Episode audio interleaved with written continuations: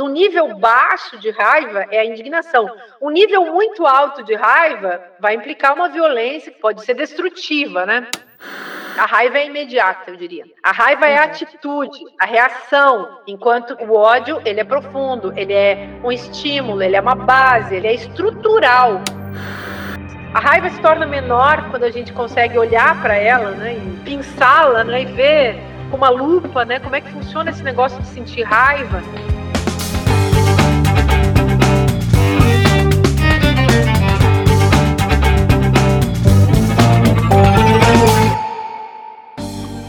Oi, gente. Quem aí assume a própria raiva?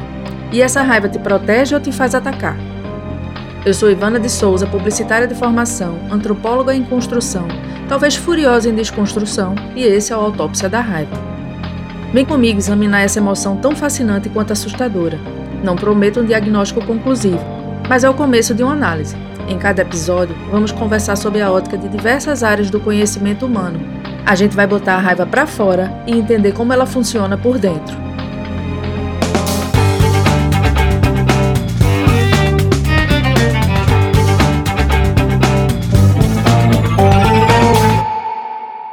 A minha convidada de hoje é corajosa por diferentes motivos. Um deles é a capacidade de olhar a raiva de frente, seja a raiva dela ou a dos outros. Olhar só não, estudar, analisar, filosofar. Tá no podcast certo. Márcia Tiburi é uma filósofa, artista visual, professora, política e escritora. Aliás, bota escritora nisso. São quantos livros mesmo ao todo, Márcia? Bem-vinda. Olá, tudo bem? Eu não sei não. Mas já perdeu a conta. Tem uma penca lá, tem uma penca. Mara que alguém que as pessoas leiam um, já estou feliz. É. Tá tudo... Então, Márcia, a gente na verdade, seu nome era um dos que a gente já tinha pensado. É, obviamente, tem várias várias razões para isso, mas a primeira não, antes de tudo, você falou que era bom falar sobre o ódio. Então, fala pra gente por quê. Então, eu falei, eu falei do, do ódio, porque na verdade o ódio é, é uma paixão, digamos assim, um afeto que vem sendo muito trabalhado nos últimos anos, né? Então, a gente fala de discurso de ódio, o ódio que tomou conta do Brasil, o ódio que foi implantado no Brasil, é, o ódio como um, um, afeto contagioso e, ao mesmo tempo, um afeto manipulável, administrável, né?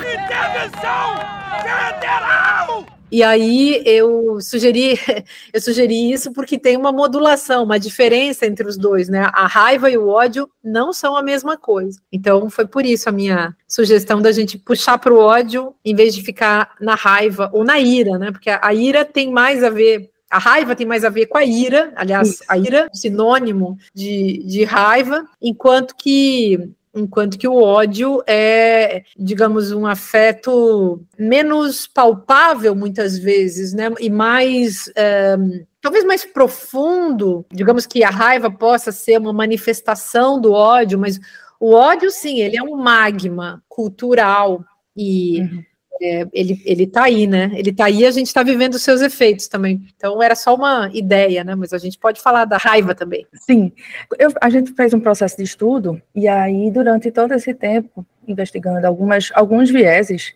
tem a, a definição da raiva como uma emoção e é uma emoção que a gente manifesta é, em situações de injustiça, principalmente, né? Desagradáveis, mas pegando pela injustiça. Na verdade, tem psiquiatras que dizem que é uma reação de luta a raiva, né, a explosão da raiva é uma reação de luta.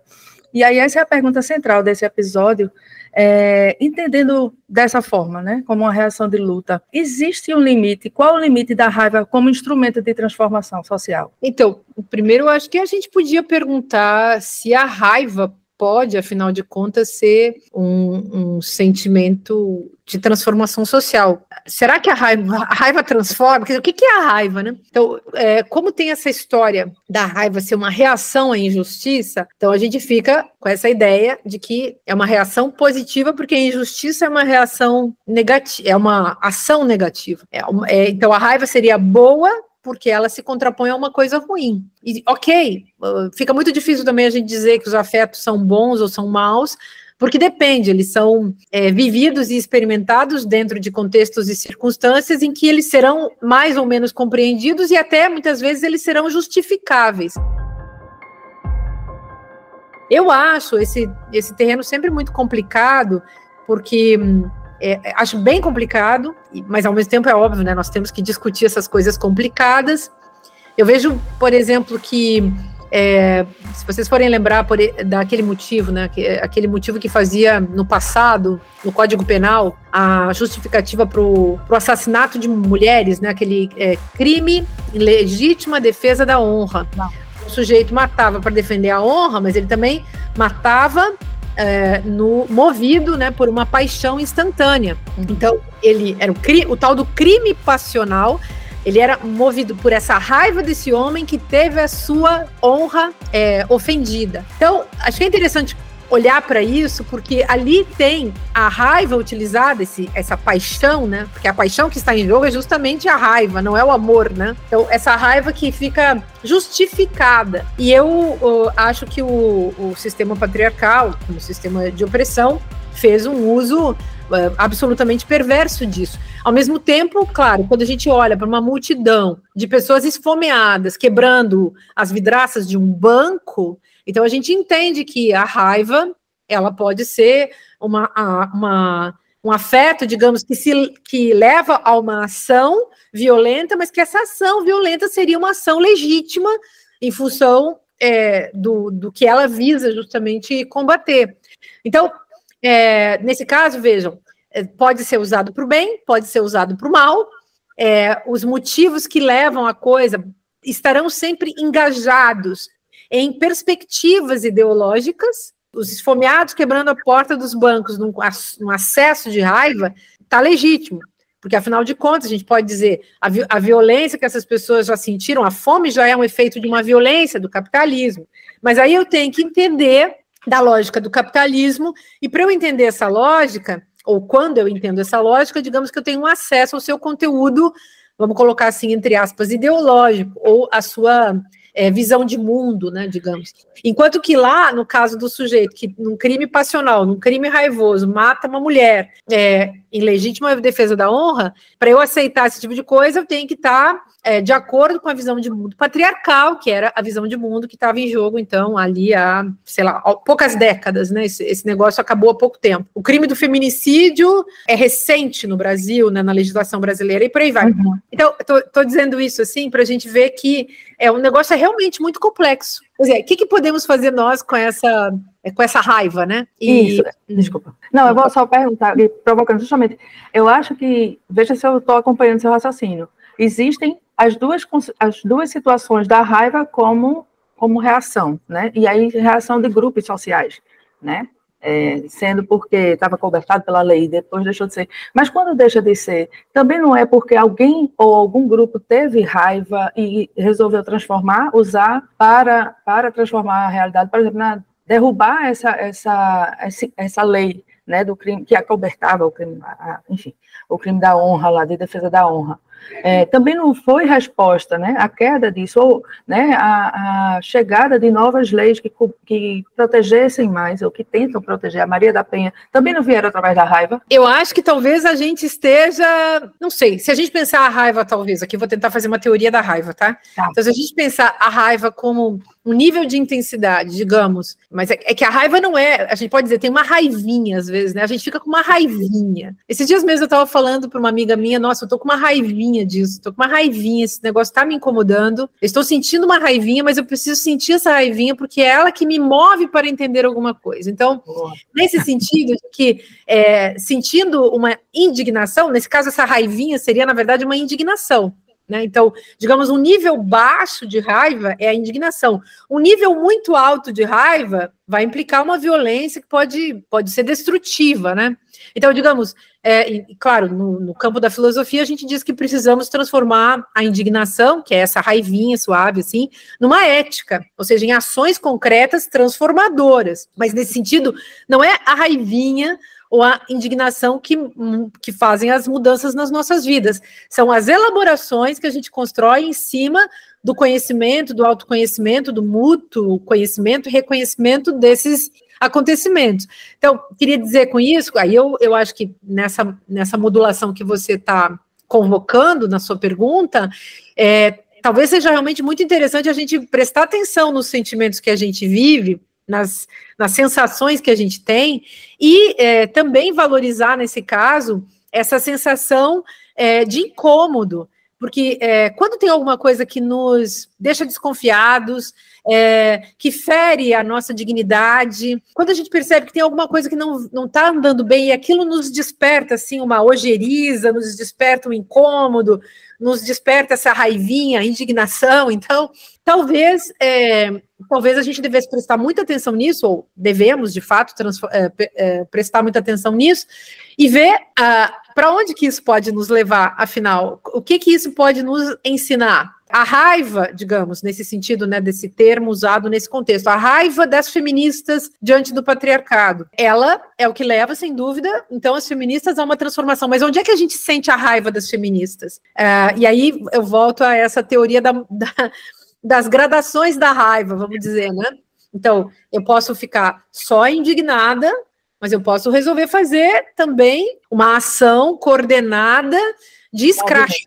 De escracho, né? Posso, posso podemos, podemos uh, orquestrar um escracho, que pode ser legítimo, dependendo do contexto, no, no, passado, todas queríamos jogar ovos no Bolsonaro, né? O Scratch basicamente seria uma coisa desse tipo. Podemos produzir um cancelamento, que existem cancelamentos, é, todo mundo hoje critica o, a política do cancelamento, mas é, por essa lógica da reflexão sobre a raiva, o sentido da raiva, também um cancelamento pode fazer sentido, né? E o pior tipo de cancelamento, aquele que você rompe relações, nunca mais fala com a pessoa e deixa ela no ostracismo, porque não? É, aliás, uma tática muito comum da extrema-direita. Mas, como eu estou dizendo, tem certas coisas que, usadas num contexto e usadas em outro contexto, elas se modulam de uma maneira diferente. Eu então, achei curioso, Márcia, que você falou raivinha. Será que a palavra raiva assusta? Será que existe a raivona e a raivinha? Ou raiva pode ser só raiva e a gente elaborar para usar bem? Acho que aí também, é, eu falei assim porque eu acho que, por exemplo, a indignação, ela implica uma energia de combate, né? E se a gente uhum. pensar que é isso que está em jogo, essa energia de combate, pode se começar uma guerra, né, gente? Aliás, a ira está na história das guerras. A guerra de Troia começa com a ira de Aquiles, né? Então é uma, o Aquiles irado, possesso. Então é a ira, né? Entre a, a indignação e a ira, digamos que a raiva é esse território todo. O mapa da raiva tem, de um lado, a, a, indignação, de outro lado, a ira. A ira que vai ser guerra, destruição, que não, quer, não, não, não se preocupa com o que tem pela frente, né? Então, é, eu acho que, uh, no nosso caso, Brasil, mundo atual, quando a gente vê assim aqui na França, né? Manifestação de fascista na França, ninguém tá acreditando. Eu tô falando, desde que eu cheguei aqui. É, se a gente pensa que, na verdade, essas coisas precisam ser analisadas dialeticamente, a gente vai ver que a extrema-direita sempre usou todos os afetos negativos, a raiva, o ódio, a inveja, toda a manipulação, a mentira, que é uma ação, né, que está relacionada a todo esse universo também dos afetos tristes, a depressão, a ofensa, enfim, todo o campo da violência, né? A raiva pertence ao campo da violência. E isso a gente não pode não pode negar isso aí que você falou, é interessante, porque é, sem, sem dúvida, entre a raivinha e a raivona, entre a indignação e a ira, tem uma miríade né, de, de possibilidades, uhum. mas é, sem dúvida não dá pra gente achar que a raiva vai ser uma coisa do bem. Depende, ela vai ser do bem ou vai ser do mal, dependendo de quem fizer um uso dela para o quê, né? Perfeito. A raiva tem gênero ou a crítica à raiva, for, as formas de avaliar a raiva dos outros tem gênero? Então, acho que os homens agem com muita raiva em relação às mulheres. Todo cara que espanca uma mulher dentro de casa, ele age com raiva. Todos esses caras aí que nos xingam todo tempo porque a gente é feminista agem com raiva. E digamos, a raiva seria aquela versão mais imediata e mais emocional do ódio. Porque o ódio, ele tem, às vezes, um ódio muito mais profundo, ele é sutil. Agora, é, sutil, quer dizer, a misoginia, por exemplo, que é o ódio às mulheres, é um parâmetro, né? Inclusive, é mais que um parâmetro, é um patamar mesmo, é uma base, né? um fundamento da sociedade patriarcal, baseado né, numa violência contra as mulheres. Então, o ódio está ali, em estado de magma, é o magma dessa sociedade é, patriarcal. E, em geral, então, eu diria que esse, esse, essa sociedade patriarcal vai ter sempre em relação às mulheres essas atitudes, inclusive a raiva. E a raiva vai aparecer como uma atitude mais instantânea, né? Então, quando a gente vê o sujeito falando mal, quando a gente vê a pessoa agredindo, quando a gente vê o sujeito espancando, então a gente vê ali o caráter imediato da raiva. Enquanto que o ódio, ele é sobre ele, ele é um mediador. A raiva é imediata, eu diria. A raiva uhum. é a uhum. atitude, a reação, enquanto que é, o ódio, ele é profundo, ele é um estímulo, ele é uma base, ele é, um, ele é estrutural. A raiva não é estrutural. A raiva é um rompante, né? A gente chama de raiva a ira do Aquiles, uhum. porque é um rompante, então ele sai louco matando quem tiver pela frente. Mas o ódio não, o ódio pode ser elaborado de tal maneira que ele até se disfarce muito bem. Uhum. E por uhum. isso a, a cultura da misoginia, ela também é tão perigosa. Agora, assim, mulher com raiva não combina, é, quero dizer, vou explicar isso, né? Não combina com a cultura feminista a raiva. As mulheres, elas são seres muito voltados e formados pela, pela prática e a ético-política, até uma ética mais do que uma política, né? Uma ética do cuidado. A gente é, querendo ou não, pela nossa matriz de subjetivação, nós estamos todas voltadas para o cuidado. Então, quando tem uma mulher que se manifesta, que se posiciona nesse lugar, digamos, é, mais da violência, mais do poder, menos do cuidado, ela sempre se sobressai também, porque ela vai virar intrusa lá no território do patriarcado, que é um território onde os afetos negativos, violentos, raivosos, irados, odientos, tudo isso entra no jogo, né? Então, é, não quero dizer com isso que as mulheres não possam sentir raiva, mas eu diria, a raiva das mulheres é uma raiva da indignação. A raiva, não digo a raiva das mulheres, a raiva das feministas e das mulheres que não são as mulheres capacho do patriarcado, porque tem muita mulher capacho do patriarcado, que são essas mulheres, por exemplo, que é, votaram, as mulheres do Congresso Nacional que votaram contra a igualdade salarial das mulheres brasileiras. Queria registrar aqui que o meu voto como mulher foi não, porque nós entendemos que é mais uma interferência do Estado na vida dos empresários e pode até prejudicar a contratação de mais mulheres no mercado de trabalho. Então você pensa, quanta raiva nessas mulheres, quanto ressentimento. Aliás, a raiva tem a ver também com ressentimento, né? Esse é um assunto. Essa é o gancho da próxima pergunta. Que na verdade, outro dia você escreveu um post falando. Na verdade, o título do post é É digno sentir raiva de quem nos fez mal. E eu uhum. achei, assim, particularmente me tocou muito, Márcia, porque você inverte um pouco a lógica do que todo mundo fala, ah, tem que perdoar, você tem que perdoar. E muitas vezes eu achava muito injusto perdoar com a dor que eu tinha sentido. Assim, não é porque eu quero mal daquela pessoa, mas deixa eu ficar aqui no meu cantinho, cultivando isso aqui, porque é, uma, é honrar até a dor que eu senti. Mas aí, quando você fala no post, você inverte um pouco a lógica. Você não tem que deixar passar ou reelaborar porque você precisa perdoar. Não é por isso. É porque o algoz vai sempre querer que tenha efeito aquela raiva, que continue tendo efeito aquela raiva. Eu achei bem interessante. Então. Mas, mas tem um processo de elaboração, né? entre você ter sentido a raiva e entender que não faz deixar o algoz alimentado por isso, quanto tempo levou, Márcia? Para então, entender. É, então, uh, acho que as situações de raiva, porque sentir raiva é normal. A gente sente muitas raivas, mas como é, a questão fica, o que, que a gente vai fazer com a raiva que a gente sente? Então, dependendo da gradação da raiva, tem certas raivas que vão nos tomar. Aliás, essa é a, esse é o sentido mais típico, né, da, do conceito de paixão. Né? O que é uma paixão? Uma coisa que te toma.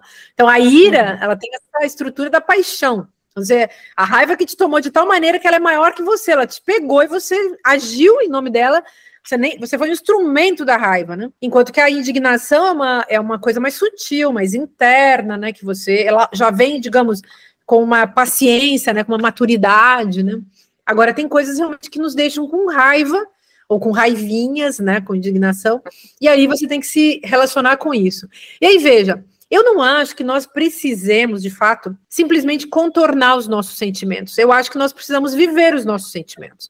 Só que nós precisamos viver os nossos sentimentos com a mediação do cuidado, com o sentimento do cuidado, né? Então, é sentir raiva, sentir ódio, sentir inveja, sentir tristeza, sentir depressão, sei lá, tudo isso que a gente sente que bom que você é um ser humano e pode sentir essas coisas e que, em vivendo esses sentimentos, é, as pessoas possam elaborar, é, possam se compreender, e possam uh, compreender também o que significa essa condição humana, digamos assim, né? Então tá tranquilo né, nesse campo assim. Não acho que nós tenhamos a obrigação de contornar os nossos sentimentos, de apagar os nossos sentimentos e de nos envergonharmos dos nossos sentimentos. A questão é como que eu trabalho isso. Então, eu senti raiva, por exemplo, esses dias sofri uma situação que é, me, me deu o sentimento de raiva. E aí eu fiquei pensando, e por isso que eu também partilhei no Instagram, porque eu pensei, isso que eu tô sentindo, muita gente já sentiu, muita gente pode sentir, muita, muitas pessoas certamente estão sentindo isso nesse momento. Vou partilhar para ver se eu ajudo alguém, porque isso já é uma maneira de elaborar. Aquele uhum. mal que eu senti, que eu vivi, que eu experimentei, uma coisa que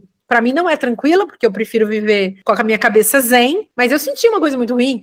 Então, eu prefiro viver zen, mas tem um dia, uma semana, um mês que eu não consegui viver zen, porque eu fiquei indignadíssima com uma situação. Não é? Eu, tanto que eu comecei a chamar de raivinha, né? Eu disse, ó, eu falava para os meus amigos, uma raivinha, tá me incomodando muito essa raivinha. O que eu vou fazer com essa raivinha? Não chegava a ser uma raivona, mas uma raivinha. E aí eu, eu tomei atitudes, eu elaborei, eu, eu sou uma pessoa que faço análise lacaniana, né? Então tem, tem espaço para elaborar. Eu faço isso porque eu acho que é justo e digno, e uma pessoa que, no meu caso, por exemplo, eu lido muito, eu sou uma professora de filosofia, eu escrevo coisas, eu mexo com a vida pública, eu sou uma pessoa na esfera pública, em atuação discursiva, eu tenho a obrigação de cuidar da minha cabeça dos meus sentimentos, eh, porque do contrário pode ser muito ruim. Mas eu não acho que isso, com todo esse comprometimento, essa responsabilidade em relação aos meus, aos meus sentimentos, afetos e emoções, eu não acho que eu não deva sentir as coisas. Então, quando eu me pego assim sentindo inveja, que eu já senti, eu, eu consigo, assim, a inveja eu consegui pegar na mão, assim, como quando eu senti raiva, eu peguei na mão, porque não é uhum. o meu habitual, eu tento manter um equilíbrio o meu ambiente afetivo interno, eu tento manter ele sempre no, no melhor astral possível, do jeito, da, do jeito mais pensado e elaborado, enfim, bonito, né, poético e tal, porque eu convivo comigo, então eu tento conviver bem comigo, né? Mas eu senti isso e aí eu elaborei aquela raiva ali, ela é minha mesmo. E aí eu pensei, o jeito mais civilizado de lidar com a raiva é eu escrever sobre a raiva, meditar sobre a raiva, pensar na raiva e partilhar com as pessoas que possam estar passando pelo mesmo sentimento, uma maneira de lidar com isso. E aí, nesse, nesse pequeno post, eu coloquei a questão do, do perdão, porque eu acho que nós somos convocados, e isso é algo que nos prejudica, nós somos convocados ao perdão cristão todo o tempo. Isso nos prejudica. Nos prejudica por quê? Porque perdoar na nossa cultura tem o significado de apagar e esquecer. E assim, é, não vou apagar, não vou esquecer, quero reparação. Não vou apagar, não vou esquecer, quero reparação, porque a reparação é o que me. A reparação na justiça é o que me libera desse horror. Porque aí é, tô, tô aqui, acho que as pessoas estão notando, né? Tô fazendo uma separação, mostrando pelo menos que existe um, um, nuances, né? No território da ética e o território da política, eles são um pouco separados, né? Embora as coisas façam na banda de médios, né? De repente tem uma torção, tudo se mistura, mas de fato há um território da ética que diz respeito à vida pessoal, íntima, privada, à, à esfera da, da experiência interior e, uh, e, a, e, da elaboração de cada um, e por outro lado, essa, essa posição, digamos, mais política, em que a gente está preocupado com a esfera pública. Como que a gente constrói a esfera pública juntos, né?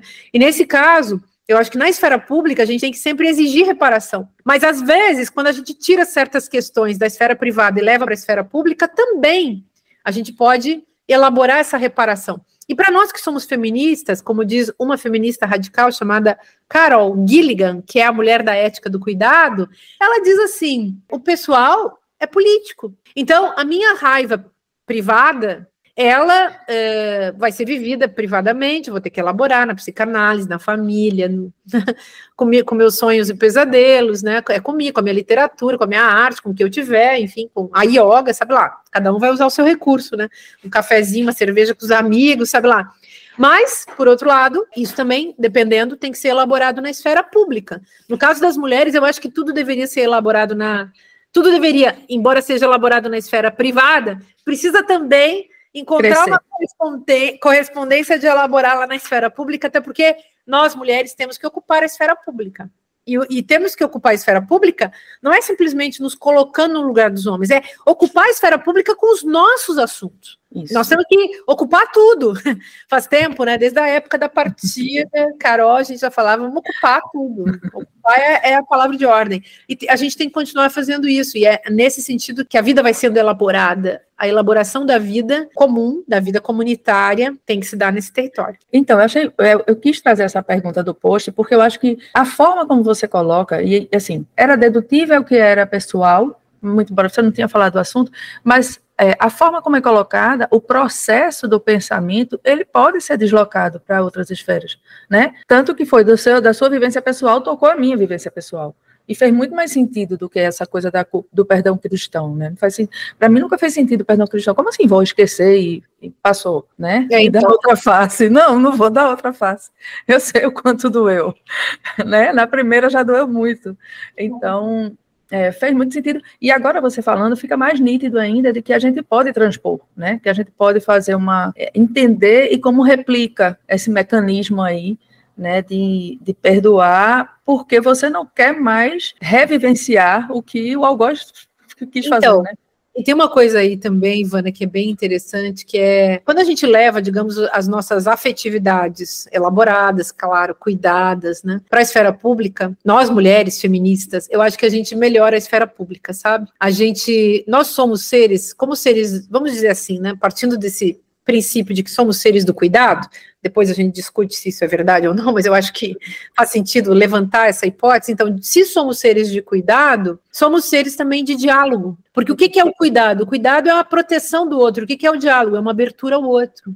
E isso é nosso. Nós é que sabemos fazer isso. A cultura patriarcal não sabe fazer isso. Uhum. A, a, a cultura patriarcal é a cultura da violência, do jogo de poder. A raiva até hoje não foi elaborada. Por quê? Porque ela é sempre, sempre recalcada então, que bom a gente poder falar das nossas raivas. A raiva se torna menor quando a gente consegue olhar para ela, né, e, e, e pensá-la, né, e ver com uma lupa, né, como é que funciona esse negócio de sentir raiva, e assim não recalcando, não reprimindo, mas elaborando, trazendo para a consciência e produzindo cenários, espaços, zonas dialógicas, aí eu acho que tudo fica realmente bem bom. A gente tem chance, pelo menos, de melhorar a situação, né?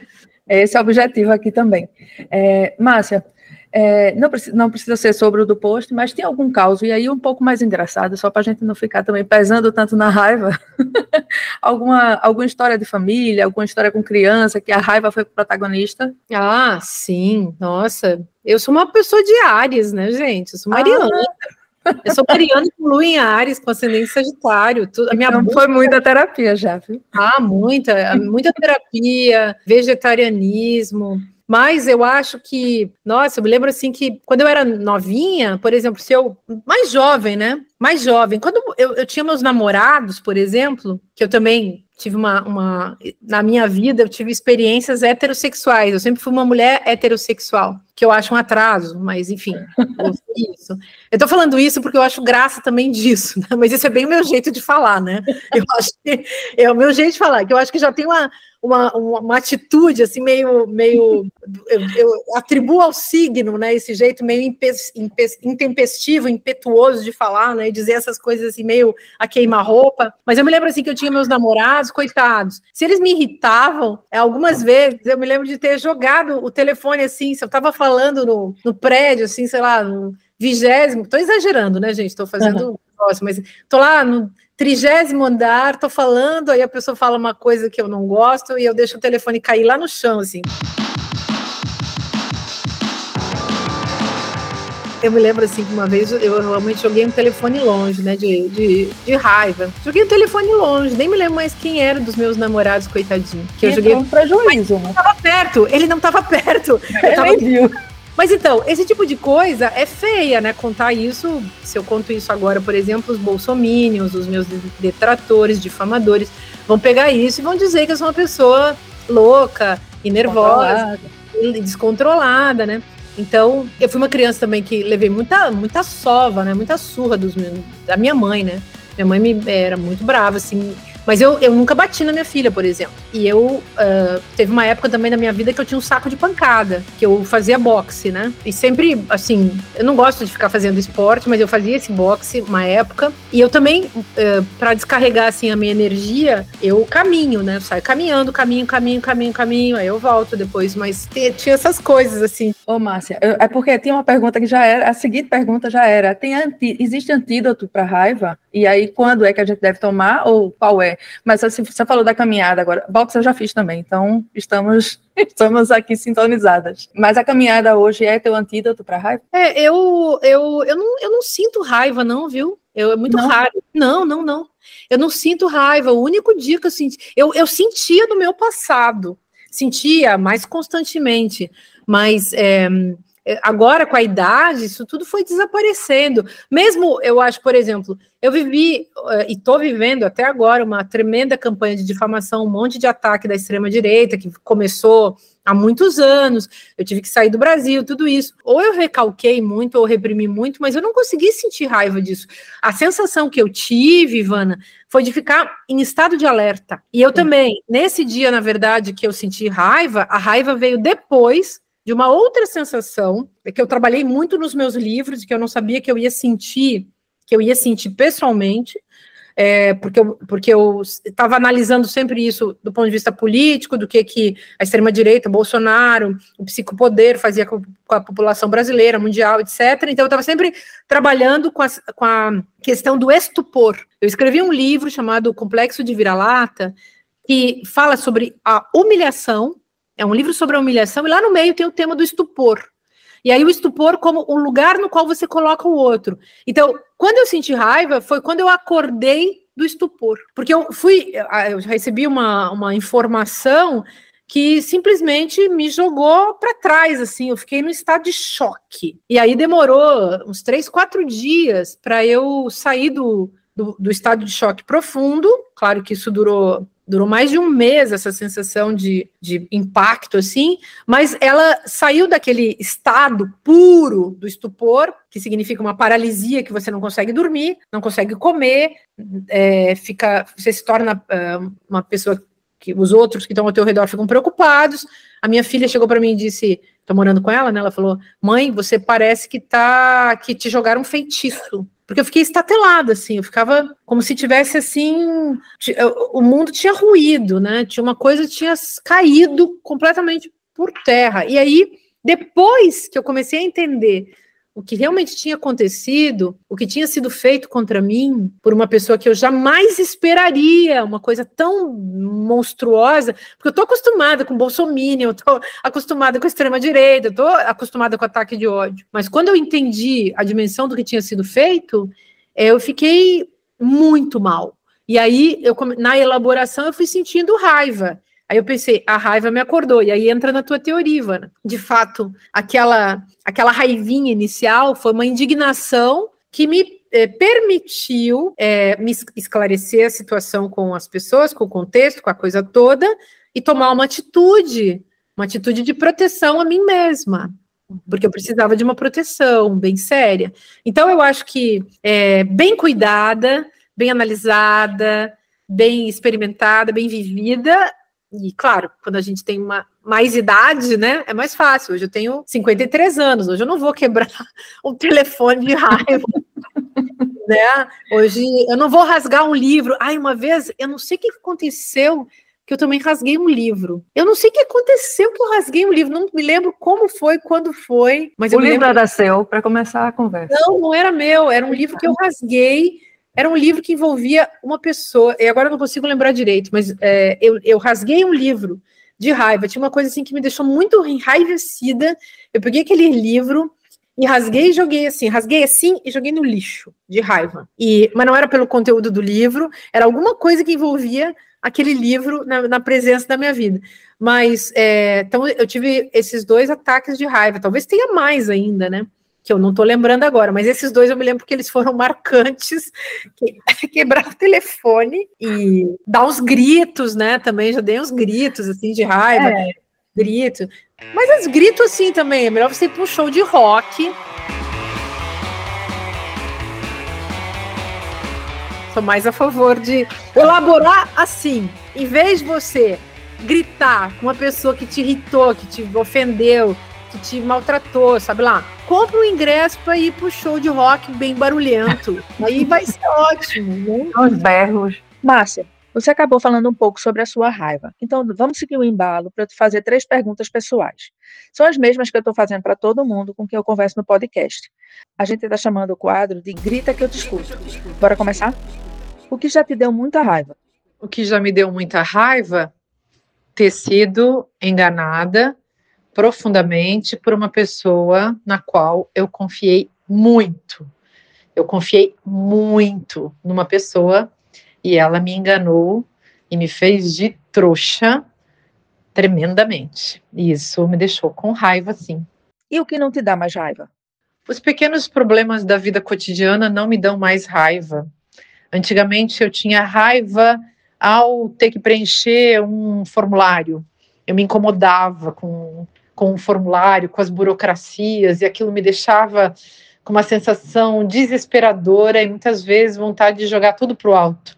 Eu não tenho mais isso. Acho que a maturidade me trouxe uma paciência extra que tem amenizado minha, a minha raiva. Márcia, o que você aprendeu com a raiva? Eu aprendi com a raiva que hum, ela sendo bem utilizada, ela pode ser objeto de uma alquimia e, e me fazer agir é, e resolver problemas e é, ser criativa. Então tem uma energia na raiva que eu acho que pode ser é, utilizada positivamente. E aprendi também que a raiva que não pode ser é transformada alquimicamente em alguma coisa boa, só fará mal a mim mesma. Então, é, ou eu transformo a minha raiva numa coisa boa, ou eu desisto de ter raiva. Maravilhosa a conversa. Na verdade, veja, podia elaborar aqui, a parte de cada resposta podia puxar um monte, mas a gente tem horário. Né? Então a gente vai encerrando por aqui. É, agradecer muito, muito pela sua disponibilidade, pelo seu tempo e por essa elaboração coletiva aqui, não foi? Que a gente foi fazendo, assim, da raivinha até a raivona, da indignação. Acho que é um caminho bom esse aqui para a gente trilhar. Acho que a gente vai, vai ver muitas faces de raiva aqui e entender talvez essas modulações necessárias, né? Então, muito obrigada, adorei esse nosso papo me fez pensar coisas, adorei, achei ótimo. Quando precisarem, é só chamar, tá? Tá, e Bem... você também, se quiser falar mais de raiva, pode mandar mensagem pra gente. Deu para perceber que eu me empolguei na conversa, né? Espero que você também. Continue ouvindo que ainda vamos passar muita raiva juntos. Esse foi o podcast Autópsia da Raiva. Eu sou Ivana de Souza, criadora e pesquisadora desse projeto. O roteiro é de Juliana Lisboa. O desenho de som e a trilha sonora são de Sérgio Quirilos e Guga Fonseca, da Falante Áudio. A identidade visual é de Isabela Rinirixen, do Estúdio Bizu. E a produção executiva é de Carol Vergolino e Duda Menezes, da Alumia. Sentir raiva faz parte da nossa condição humana, mas é possível vivê-la humanamente? Quem vai percorrer o caminho mental e físico da raiva com a gente é o psiquiatra e psicoterapeuta Saulo Ciasca. No próximo episódio, bora lá?